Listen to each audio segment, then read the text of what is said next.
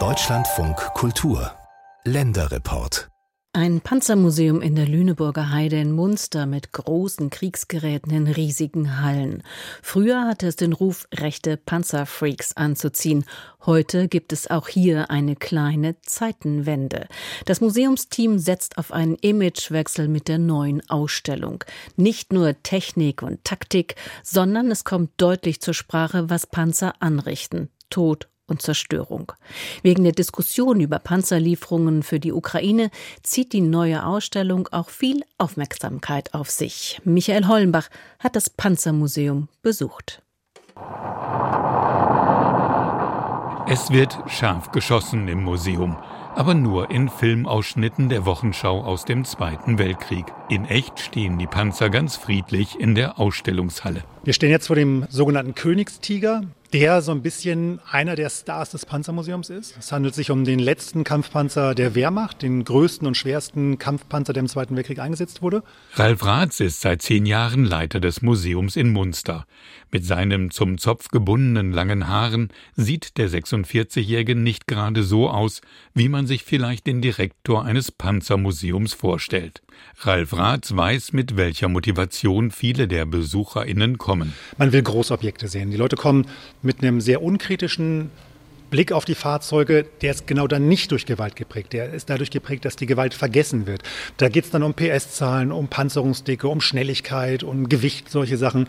Der Quartettblick. So wie dieser Besucher. Die Technik interessiert mich. Vom Maschinenbau technisch schnell gesehen, Motoren und so. Überwältigend möchte ich beinahe sagen. Dann zeigt der Mann im Rentenalter auf zwei Objekte vor ihm mit acht Rädern, so ein Panzerspähwagen nicht, und die sind sogar lenkbar, nicht? Ja, so spezielle Ausführungen wie dieser hier nicht, so flach in der Silhouette. Ich finde das sehr interessant. Viele Besucher würden auch ihre Lebensgeschichten mit Panzern verbinden, sagt Ralf Ratz. Die Weltkriegveteranen sind mittlerweile alle verstorben, aber die ganze Generation des Kalten Krieges, die kommen jetzt hier rein, die 50er, 60er, und erzählen wirklich ihren Frauen, Kindern, Begleiterinnen so auf welchen Fahrzeugen sie gedient haben. Das ist ein ganz wichtiger Aufhänger. Das Panzermuseum hat gerade wieder eröffnet mit einer ganz neuen Ausstellungskonzeption. Es soll nicht mehr nur um die Präsentation der Panzer gehen, sondern auch um die Kultur-, Wirtschafts- und Gesellschaftsgeschichte, die mit den rollenden Kriegsmaschinen verbunden ist.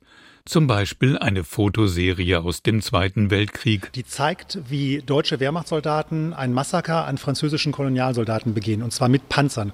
Diese Fotos würden nicht nur den Einsatz von Panzern bei Massakern belegen, sondern auch, dass schon beim Frankreich-Feldzug selektiert wurde, indem man gezielt schwarze Menschen tötete. Denn die französischen Kolonialsoldaten wurden von den deutschen Soldaten mit den Panzern eben erschossen, mit den Kanonen, mit den Maschinengewehren, wurden noch überrollt, die Verletzten danach.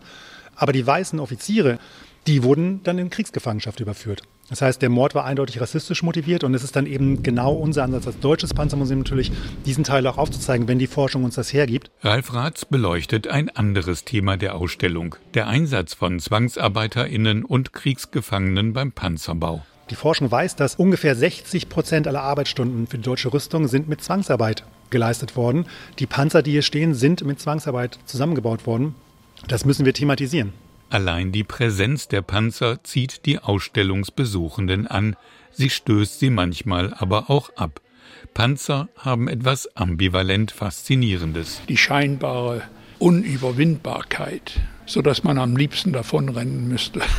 Panzer, das ist was typisch Männliches. Das ist steil gewordene Männlichkeit irgendwie, ja. Sagt dieser Besucher, der selbst in einer Panzertruppe der NVA gedient hat. Es ist für jemanden, der bei einer Panzertruppe war, auch schlichtweg erschreckend. Panzer werden ja nicht zum Spaß gebaut. Ne? Und was einem vielleicht damals als junger Mensch nicht so berührt hat, das bekommt dann, wenn man ein bisschen älter ist, doch schon eine andere Dimension. vor allen Dingen, wenn man im Fernsehen jeden Tag sieht, was in der Ukraine zum Beispiel passiert.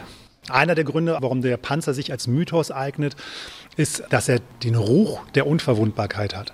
Er scheint irgendwie abzubilden, die fahrende Festung, ohne gefährdet zu sein. Und nichts könnte in der Realität falscher sein. Niemand weiß besser als die Panzerbesatzung selber, wie verwundbar ein Panzer ist, nämlich extrem. Diese Angst der Panzerbesatzungen wird ebenfalls in der Ausstellung thematisiert. Das ist zum Beispiel die Angst vor dem Verbrennen. Aber auch das Ertrinken im Panzer, was jetzt durch die Ukraine und die Twitter-Bilder, die um die Welt gegangen sind von umgekippten Panzern in Flussbetten, erst humoristisch aufgenommen wurde, wo wir dann aber auch bei Twitter dazwischen gegangen sind und gesagt haben, da sind drei Leute in einem Panzer ertrunken. Das ist ein Albtraum. Leiter Ralf Ratz hat festgestellt, dass durch den Ukraine-Krieg das Interesse an seinem Museum noch einmal gestiegen sei. Der Ton hat sich geändert. Die Leute kommen nachdenklicher ins Museum. Panzer spielen wieder eine Rolle in Europa. Und das Thema ist dann eben nicht nur, wie schnell ist der T-72 oder der Leopard, sondern was bedeutet Kämpfen töten, sterben im Panzer. Und da ist das Panzermuseum jetzt mit der neuen Ausstellung endlich der richtige Ort für. Zu sehen sind hier auch Militärmaschinen, die in der Ukraine eingesetzt werden. Panzerhaubitzen, Marder, Gepard und eine frühere Version des Leopard. Und der Krieg in der Ukraine ist auch auf ganz andere Weise sehr nah. Bis in die Hallen des Museums dringt das dumpfe Knallen der kilometerweit entfernten Panzerschüsse. Es ist halt das Ambiente, das uns ständig umgibt. Munster ist komplett umgeben von Truppenübungsplätzen und man hört das Schießen der tatsächlich auch Kampfpanzer Leopard, der Schützenpanzer Marder und der Panzerhaubitzen sehr oft. Und seit neuestem werden auch ukrainische Soldaten hier auf dem Truppenübungsplatz in die Panzertechnik eingewiesen. Ralf Ratz ist froh, dass gerade vor dem Hintergrund der Diskussion um die Panzerexporte die neue Konzeption der Ausstellung fertig geworden ist. Wir haben jetzt eine Ausstellung gebaut, die die härtesten Kritiker wahrscheinlich mitnimmt von beiden Seiten. Die, die uns früher vorgeworfen haben, wir seien eine glorifizierende Waffenschau, haben jetzt hoffentlich die Themen und die Stellungnahmen, die sie sich erwünscht haben. Und diejenigen, die mit diesem neuen Team gar nichts anfangen können, können weiterhin ihre Panzer angucken. Ein Konzept, das bei vielen BesucherInnen offenbar ankommt. Also ich bin sehr beeindruckt, muss ich sagen.